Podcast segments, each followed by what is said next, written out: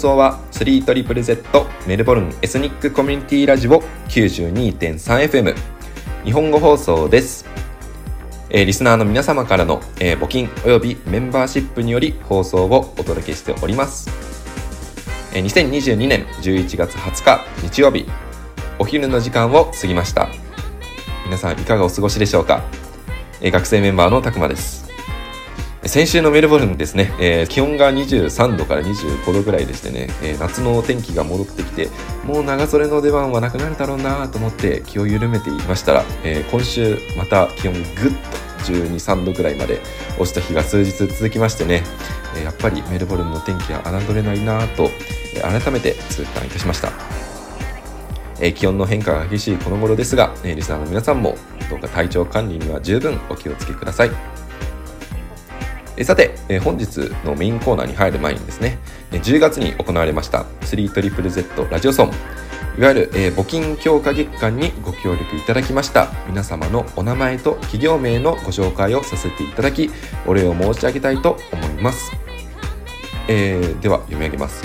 留学サポートセンターウィッシュメルボルン様、生け花インターナショナルメルボルンチャプター様、えー KT 日本語塾 KT リメディアルクリニック様。知恵の輪折り紙クリエーションズ by ヘスター千恵子様。小川ひとみ様。岡野香織様。レパラストロバート様。以上の皆様にご協力いただきました。誠にありがとうございます。えー募金いただきました方々にはですね、えー後日 3ZZZ ラジオ局事務局より領収書が、えー郵送されますので今しばらくお待ちいただきお手元に届いた領収書はタックスリターンの処理をされるまで大切に保管していただければと思います。皆様の引き続きのサポートをどうぞよろしくお願いいたします。さて、えーそれでは本日の番組をご案内したいと思います。本日のメインコーナーはジャンピンジャパン。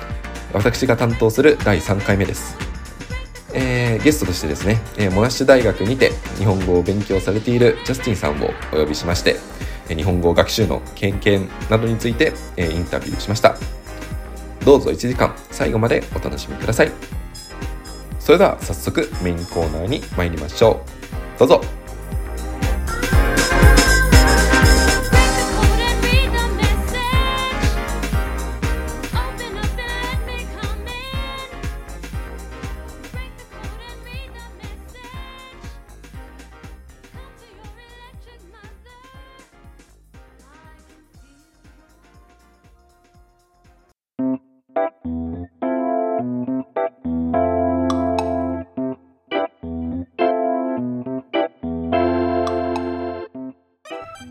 えー始まりました、えージャンピンジャパンのコーナーです。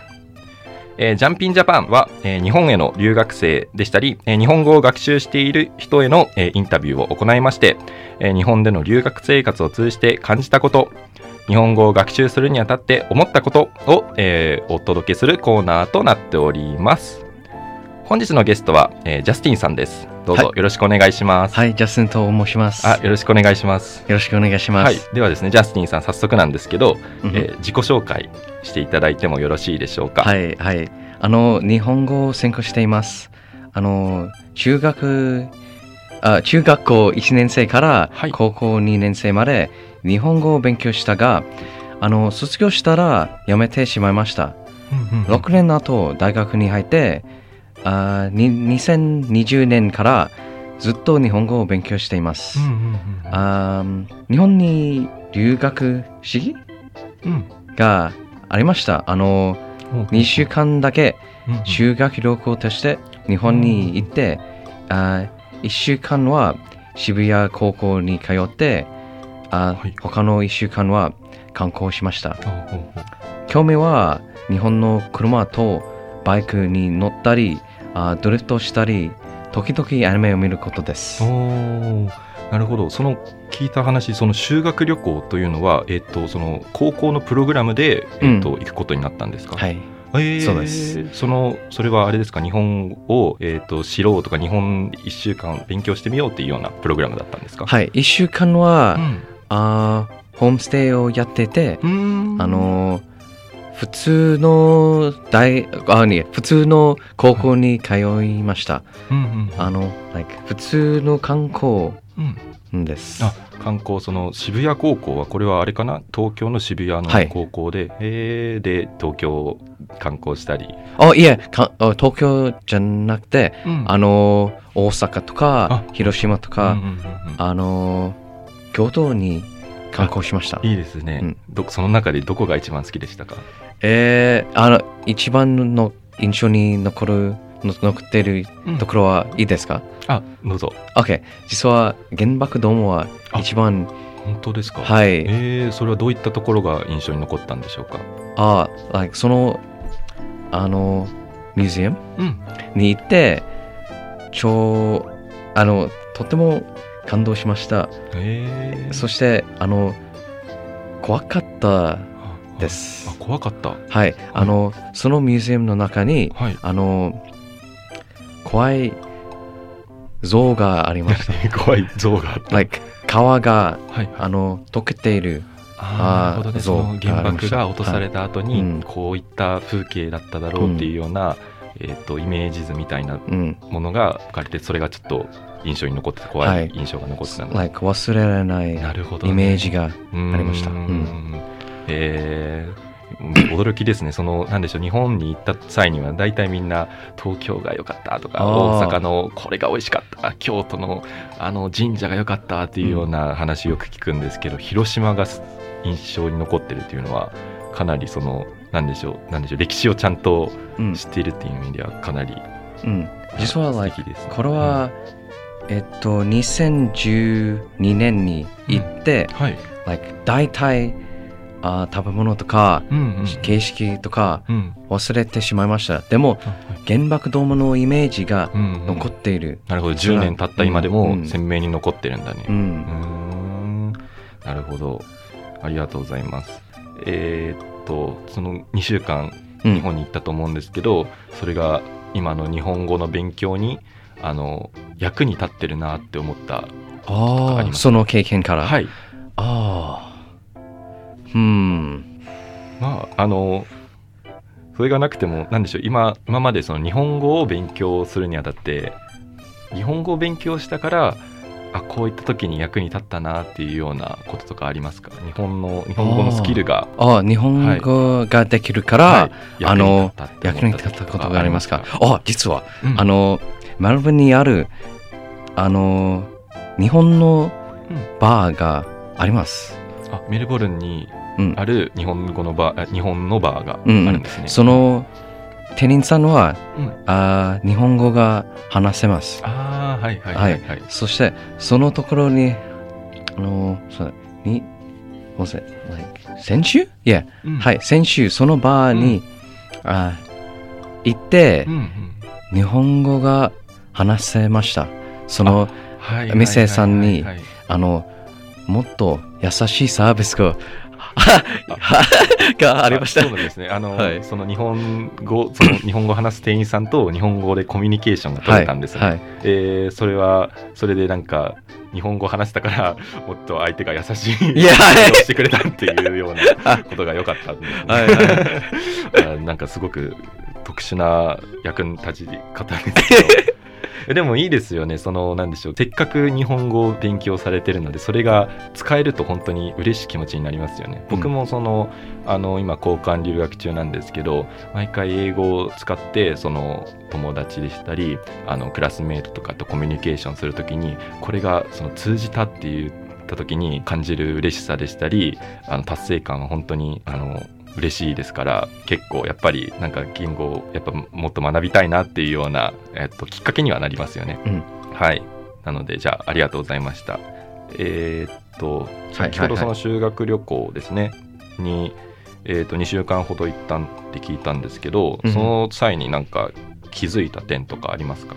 あのあー。はい、あとはこうえ驚いこれはびっくりっていうようなその驚いたあの経験があったりしたら紹介していただけるとありがたいです。はいはいはい。はい。実は、あの、うん、高校に通っている間、うんあの、財布を落としてしまいました。実実は、でも、like 急にはい学生が私の方向にうん逃げ出して、うん財布を渡して、うん渡しました。あそれはびっくりしました。あそれはあれですか？日本だけなんですか？オーストラリアではありえないとかそういうわけ？ありえないというわけではない。でも、うん。いや、学生ならありえない。その学生が日本人の学生が走り寄ってこれどうぞって言ったのが、はいはい。あのいやオーストラリアではありえないっていうような感じだったんです。いや俺は学生なら多分。盗む、盗む、盗みます。そその時どう思いました？その、えー、like びっくりしました。あびっくりした。んはい。ですね、あの、日本人は超優しいと思いました。そうですね、うん。あの多分そういった交番に届けその落とし物があったら交番に届ける。交番っていう仕組みもその日本特有のものって聞きますしその落とし物があったらあの交番に届けるんだよっていうなのことを小学生の時から教え込まれてることが原因なのかなって思うんですけどそれがあびっくりだったんですね。うーんその日本人からしてはそれはもう当たり前のようでその交番に行けばあるだろうっていうあの望みとか持ちながら落とし物した時はそう思っちゃうのでジャスティンさんにとってはそれが驚きだったんですね。うんはいはいはい他になんか気づいた点とかありますか、実は、あの、日本の料理はうん、キャベツがたくさん入っています。キャベツが多いことが いや、キャベツが多いすぎる。多いな。あなんか食べてるその日本食を食べてる時にあれ？キャベツが多い。すごいなんかすごいところ気づくね。どうしてだろうね。なあんでかわかるかあ、あん、なそれはそれはわかんなかったな、実は、like、うん。毎回、あん、食べ物を食べるところ、うん。キャベツが入ってる。like、あの、おかずとしてとか、あの、入ってるとか、いろいろ使っている。あの、実は、like、2週間後、うん。全く飽きました。その中にキャベツが入っもう入りすぎてると思う、はい全部何に関してもキャベツが入っていて、うんキャベツに飽きちゃった なるほど。まあでも、キャベツ以外の料理もきっとあると思うんですけど、あのその2週間の間は、あれですか、そのホホームステイ先の人が作った料理がキャベツばっかり入ったのか、それとも至る、その、どんな日本食もキャベツが入ってて、うん。入っていったのか、そう、そういったことですか？あ覚えにくい。あうの、んそれは10年前。でも、うんキャベツが食べられなくなりました。その後、その、その思い出があありました。本当ですか。いや、いやでもそれは僕は新しい発見ですかね。日本の料理はキャベツが多いらしいです。リスナーの皆さん。はい。やめてください。いやいやいや、今大丈夫です。うんうんうんで、えっと、今現在は、えっと、日本、その、モナッシュ大学うんで日本語を専攻されてるんですよね。はい。はい、あの、なんでしょう、先日、あの、こちらの日本語放送でも、えっ、と、お送りしました、いろはにほへとのコーナーで、ジャスティンさんの、えっ、と、俳句あ、はい。えっ、と、あの、恥ずかしいえい。いえいえ、あの、紹介したと思うんですけども、どう、どういう内容を書きましたか？どういう内容？あー、実は、え、それは超恥ずかしい。あいえいえいえ、あのです。あの、like、好きな彼女がおいました。でも、はいあの、振られちゃっあららららてしまいましたうんうんあーそう、そうあそういう感激でうん書きました。なるほど、そういった、あの、感情、その振られた時の感情を思い出しながら、思い浮かべながらうん書いた句だったんですね。うん、あの、はいはい。なるほど。そうですね。えーじゃあ、ちょっと後ほど、その俳句のことをあの話したいと思うんですけど、一旦その、あれですかね、えっ、と、ジャスティンさんがそのうん。日本語を学習するにあたって、こういったすごくあの日本語が上手なんですけど、その、なんでしょう、か学習するにあたってどういった工夫をしたのかっていうのに、えー聞いていきたいと思うんですけど、まずですね、その日本語はどういったきっかけではなあの勉強し始めたんですか？どうやって？はい。どういう最初？はい、最初はどういうきっかけで？あ、最初、中学校の頃、うんあの、言語を勉強するのはうん義務です。あでした。そうなんですね。それはいははいあれですか、あのジャスティンさんはオーストラリアの高校でした？いや、オーストラリアの高校です。あはい。あの、like、フランス語とはい。日本語とイタリア語、いそれは選択です。うんでした。あの、でも日本語を選びました。あそれはどうしてですか、実はその前、うん like 子供の頃、お兄さんはうんうん。アニメを見せてくれました。あから、ーはいはいはい、日本もともとアニメを知っていてお兄さんからの影響でアニメが知っていたからあ知ってる言語なら勉強しやすそうとかそういった理由で選ばれたんですか？あー勉強しやすいあーわけじゃない。確かに。日本 Like- 語は 日本語は難しいのあは理解してますけでもどはい興味がありましたから。そのアニメがうん。みもともと見てたからそういった興味がうんあ。ったんですね。うーんみんなと同じように。そうかもしれないですね。まあみんななんか大半はアニメが好きっていうのはよく聞く話なんですけど、で実際その取り組んでみていかがでしたか？こういった点は苦労したなとか逆にこういったことはこういったところは日本語は面白いなっていった気づいたこととかあったりしましたか？ああ、これは実は面白いなはい、高校とはい、あー中学校の頃の日本語の授業はとても簡単だと思います。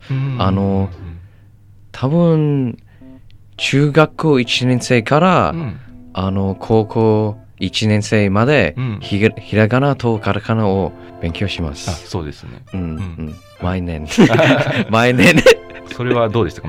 難しかったですか？ひらがなを。いやとってもやすあ優しいとあ思う優しいですか、あ逆にこれは苦労したなっていう。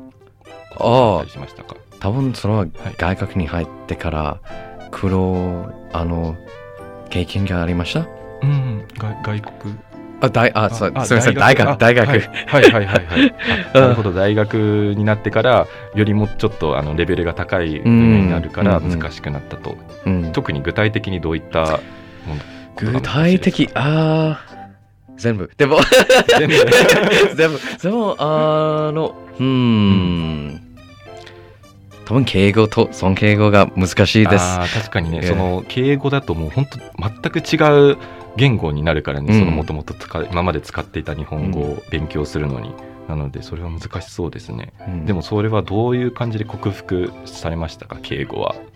いやまだあまだまだできてないですか？いやはい、はい。まだでもあのうーん。今復習しています、うんうんうん例えば大学に入ってから、うん。うんあー私の日本語のレベルが、うん。低いだと思いました。あ。低かったと思いました。うん。もう大学のレベルはもう今まで義務で習っていた中学校と高校の時と比べて難易度が高かったと。うんうんああのそして like 大人としてーうん。あー大学に入ってうん。でも18歳学生のレベルレベルの方がいいと思いました。うん。あのうん。It's like 苦労点ではありません。でも、もっと上手になりたかったと思いました。その大学の難しさが別にあのあやだ難しいからもうやらないでおこうじゃなくて、うん。もっとそのチャレンジ精神を刺激させたっていうような感じなんですかね、もっと、もっと勉強したいっていうような気持ちになったんですね、なるほど。じゃあありがとうございました。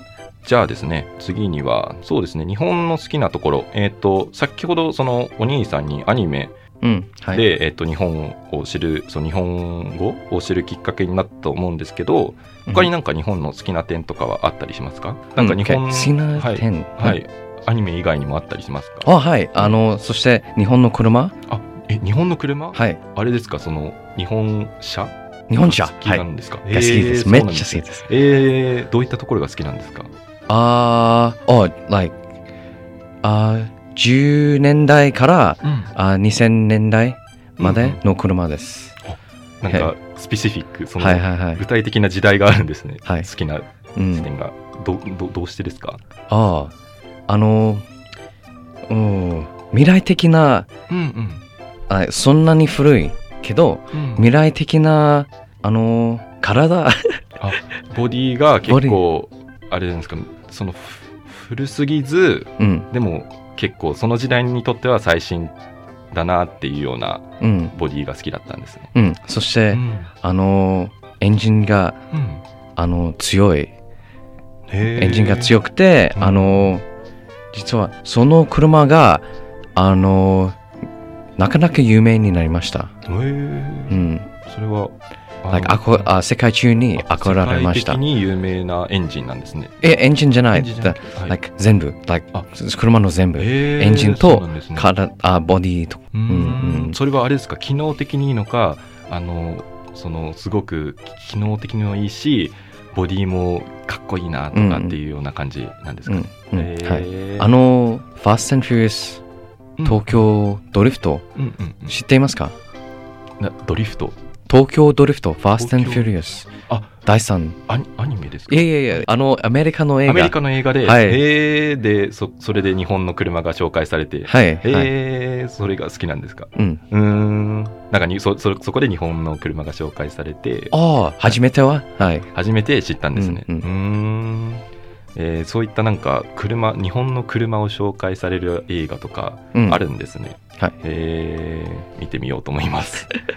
うーん。でなんかさっきですねあのこのインタビュー始める前にもお伺いしたんですけどその日本のそのえっ、とサーキットが好きなんですか？そのはい。そそれはどうどういう理由でですか？その日本は何か有名なんですか？そのあ、いう、日本ははい。ドリフトのスサーキットで有名です。えあそうなんですか、はい。えなんかどういったところがいいんですか、その日本のサーキットは。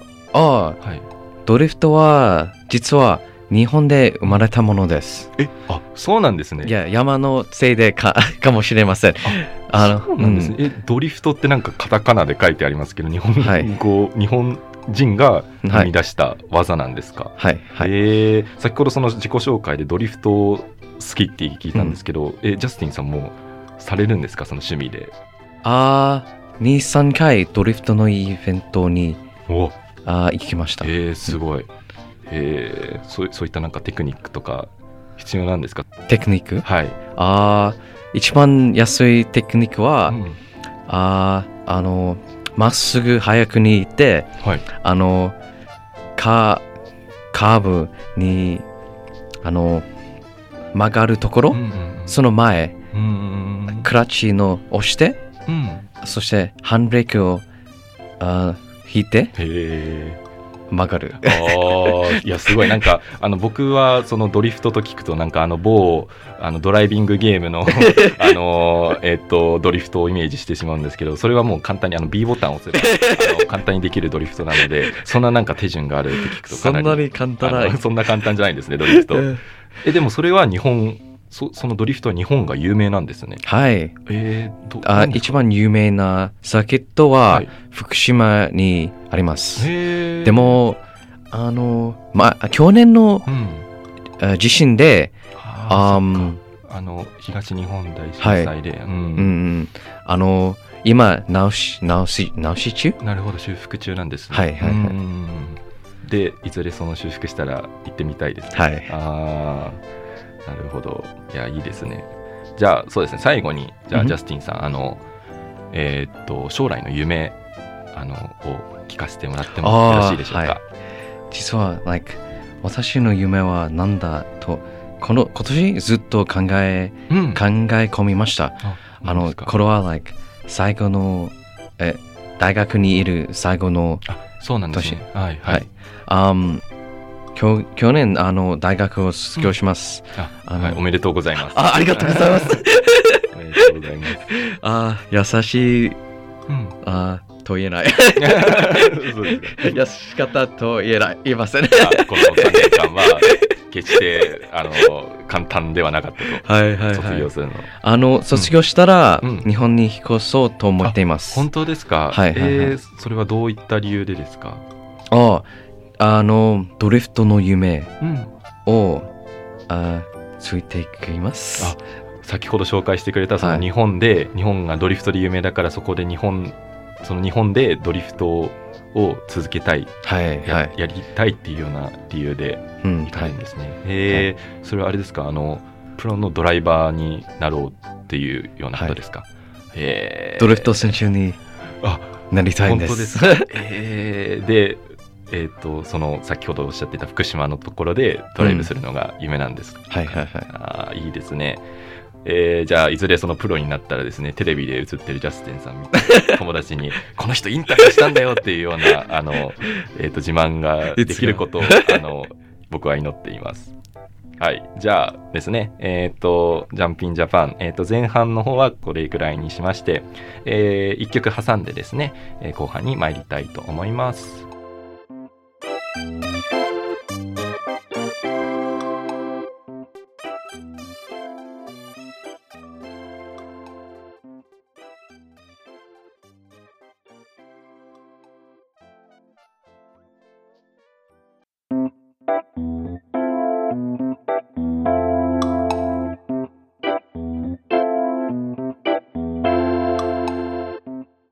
はい、えー先ほどお送りしましたのは、エメさんで片思いでした。えーこちらの曲、えーと、ジャスティンさんのリクエストした曲なんですけど、えーと、ジャスティンさん、この片思い、どういった時に聞かれるんでしょうか？ああ、いや、実は悲しい時聞くと、あの、はもっと、あー歌詞が分かれます。分かれます。あはい、悲しい時に聴く曲なんですね。はいはいはい。その具体的なあの悲しいエピソードとかこういった時に聞いたなっていうのありますか？あ、はい、はいあります。どういった時でしょうか？あ例えば、あの、いつかあ大切な人と離れると、あの、そういう曲を、曲を聴いたら、その感じがもっと感じるああと思いまそれはなんかす。大切ななんか恋人とかをと別れちゃった時とかそういった時はいはいはいはい。ああなんかでも、先ほどなんか前半の方でそういったあの俳句と短歌を読まれたって言ったんですけどそれはその彼女と別れた時を思った時っていう感じのことをおっしゃってたと思うんですけど、まあですね、この短歌あの、えー10月16日の放送にも、えー、と放送そのジャスティンさんのこれが、えー、と放送されたんですけど今一度ですね、えー、とまだその放送を見てない聞いてないよっていう方のためにとってですねジャスティンさんに、えー、とその短歌をですね、えー、と読んでいただこうかなと思うんですけど、はよろしいでしょうかね？はい、大丈夫です。あありがとうございます。では、はい、お願いします。今大丈夫 ?OK、はい。言えぬこと、うん溢れているや、笑ううち、瞬間を取るだけで良いかな？おーありがとうございます。これはどういったことを描いている句なんですか、ああ、はいはいはい。あ実は、あの、好きな彼女がいました。あの、はいでも、その人うんにあ振られてしまいました。あ はい。うんあの、でも、あ友達だけで、うんあの、関係をあが続きました。あそうだったんですね。へはい、うんでも、あの、それができないかもしれません。ああの、ははい、い、あ友達の関係が続けることができない。はい、できない。あの、はいあの、毎回、あの、毎回その人とうんあ遊んだら、うんあの、私は私らしくない？自分らしく振る舞えないんだ、そのはい人の前はいにはいはいいると。そして、うん like あの、友達の瞬間うんだけが大丈夫と思と思いましたが、うんあの、事実は逆です。あそうなんです。はい。やっぱりその人と前にいると恋人だった瞬間を思い出して悲しい気持ちにはいなっちゃう。あーでそれをそれその意味を込まれた込まれて読んだ句なんですね。はいはい。なるほど。今、その人と話していない。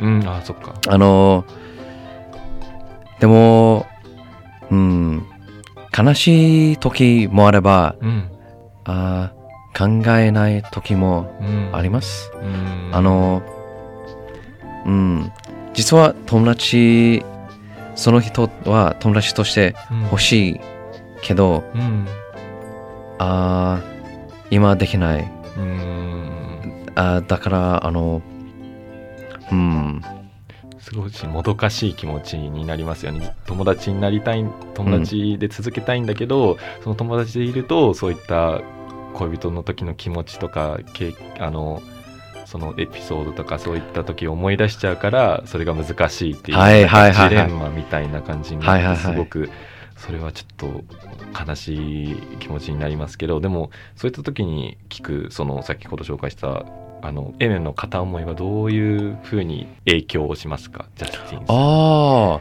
実はあのエイマの歌詞という歌詞が最初から、あー好きでした。でも、あのその関係、like、その経験からうん。あ、like、短歌に説明したら経験うんうんうん。ああのその曲がもっと強く意味がありました。うん。あのその歌詞がもっと感じた。感じました、うん。なるほど。じゃあ短歌でその説明その関係を説明したからえー、とその歌詞のえその片思いの歌詞もより分かるようになったし、はい、うん。ああなるほど。いやいいですね。じゃあしたらそれを学校で経験できた。まあ決して良い思いではなかったんですけど あのそれがですねあの日本語でそれでそれを第二カ国語であの話されたのは本当にあのジャスティンさんのその日本語力がついてるなっていうようなことと説明しますしいや本当にいい経験ですね。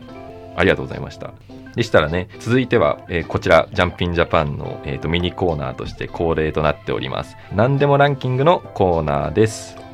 えーこちらのミニコーナーでは今インタビューしているゲストの方の、えー、と日本にまつわるランキングを紹介する、えー、とコーナーでございます。ジャスティンさん今回は、えー、とどういったランキングを持ってきたでしょうか？ああこれはあの行ってみたいあ場所。はです、そうですよね。そのまだ修学旅行でしか日本に訪れていないわけですから、そのこれから日本に行きたい場所を紹介してくれるわけですね、はいはいはいちなみにトップ何まであるんでしょう？トップ3はい。ランキングです、はい。あの第3第は3位は？あ沖縄です。沖縄？はい。それはどうしてでしょうか？どうして？うん。夏が好きですから。夏ねそれはあのなんだろう沖縄の夏とオーストラリアの夏はどう違うんですか？うーん。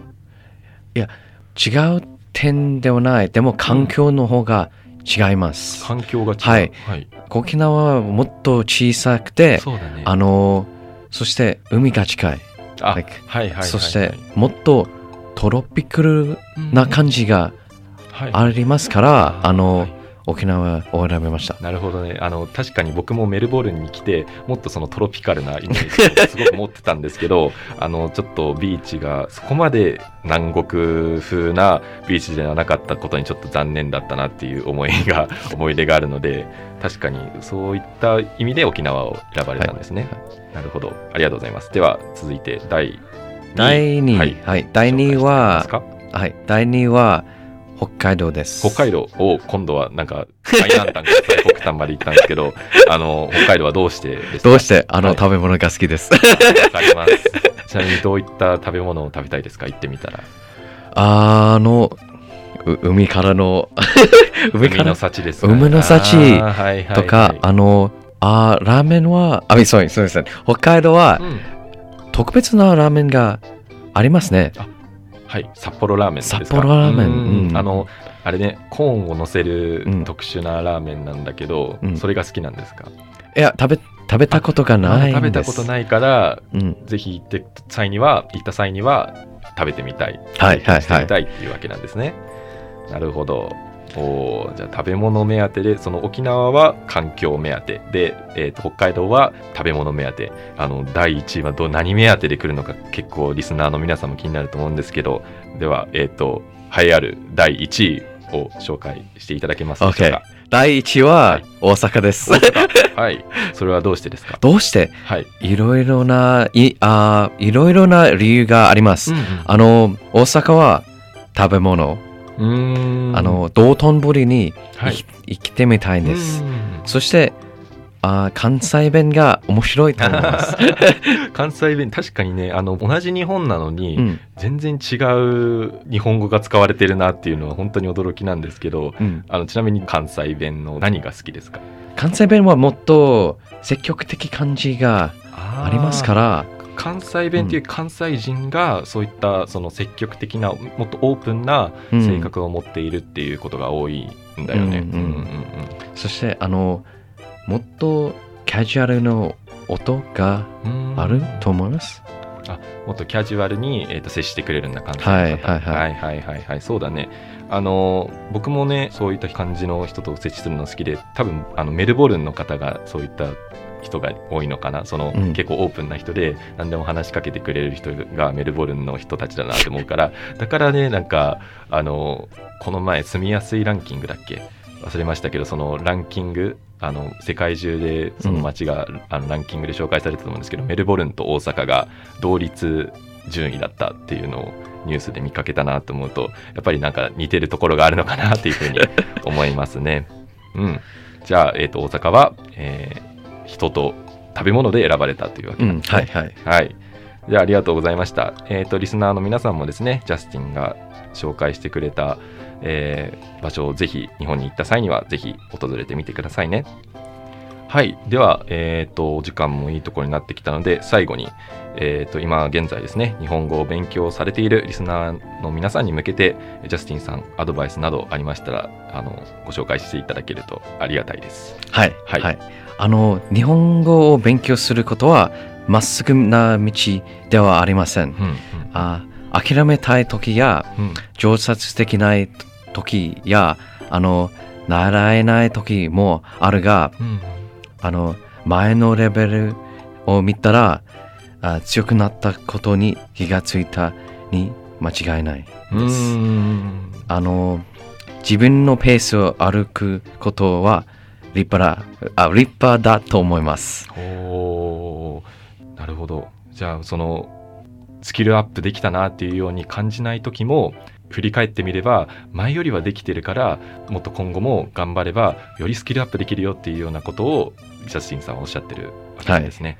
なるほどいや結構そのあの深くていい言葉だなと思って僕もそれを肝に銘じたいと 思いますね確かにあの今は全然進捗したって思えなくても、えー、と振り返ってみればあの後ろを見てみれば成長はしているっていうそれでそれはあの自分がやりたいこと自分のペースで歩くことは立派なことだとジャスティンさんもおっしゃってくれたので、えー、と僕もそれを大事にしてリスナーの皆さんもぜひ、えー、と大事にしてですね今後、えー、と日本語勉強頑張っていただきたいなと思います。はい。では、ジャンピンジャパン、この辺で終わりたいと思います。本日のゲストは、えージャスティンさんでした。どうもありがとうございました。あありがとうございました。はい。